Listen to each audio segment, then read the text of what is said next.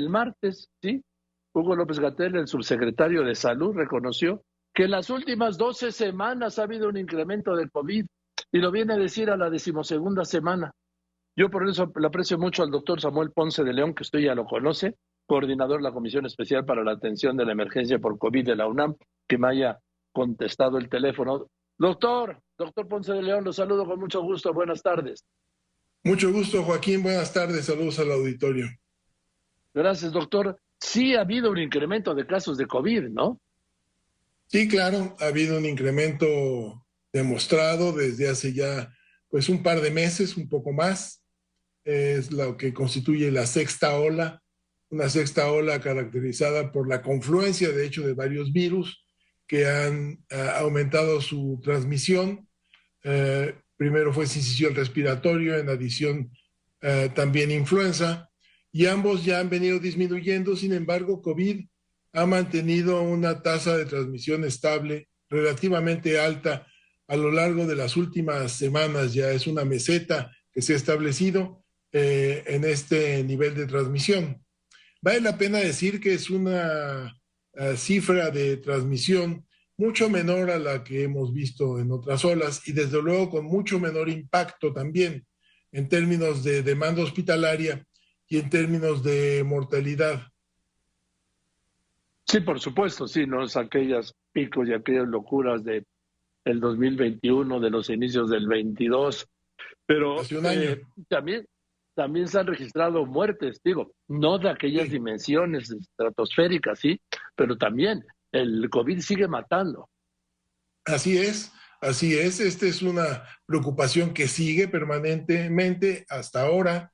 Ah, no ha habido realmente todavía un momento en el que pudiéramos eh, establecer con claridad que eh, la emergencia ha pasado, estamos viviéndola, eh, la vamos a seguir viviendo en las próximas semanas y quizás en algún momento a lo largo de este año podamos ver hacia atrás y decir, bueno, en ese momento fue cuando ya se estableció una transmisión endémica.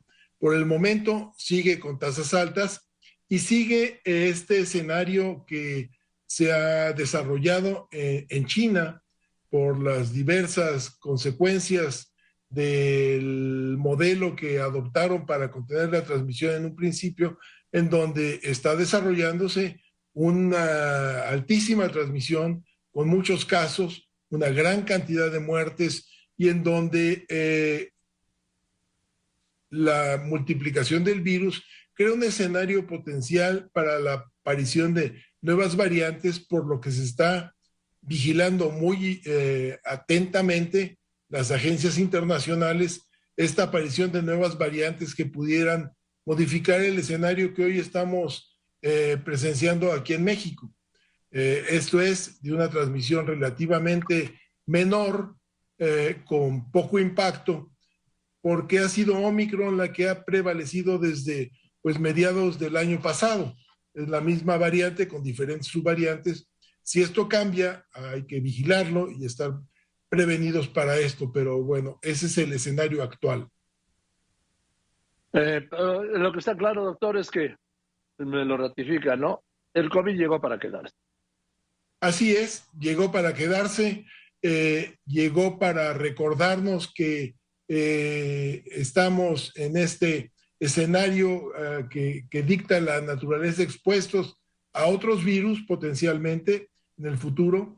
El momento de hoy es básicamente ante la situación es de desarrollar programas que nos permitan actuar más temprano, más eficazmente y más equitativamente. En fin, pues gracias, doctor Ponce de León. Le mando un abrazo y a seguirnos cuidando de todos modos, ¿no? Eso es muy importante. Así es, así es, es fundamental. Tendremos que recordar continuamente, tiene que volverse una práctica uh, en nuestra sociedad eh, la utilización del cubrebocas correctamente instalado y, otras recomendaciones, particularmente en las temporadas de alta transmisión de, de virus respiratorios. Eh, tenemos que incorporarlo a nuestros hábitos eh, comunes. Bien, le mando un abrazo, doctor. Igualmente, saludos a todos. Gracias, voy a ir a los anuncios después de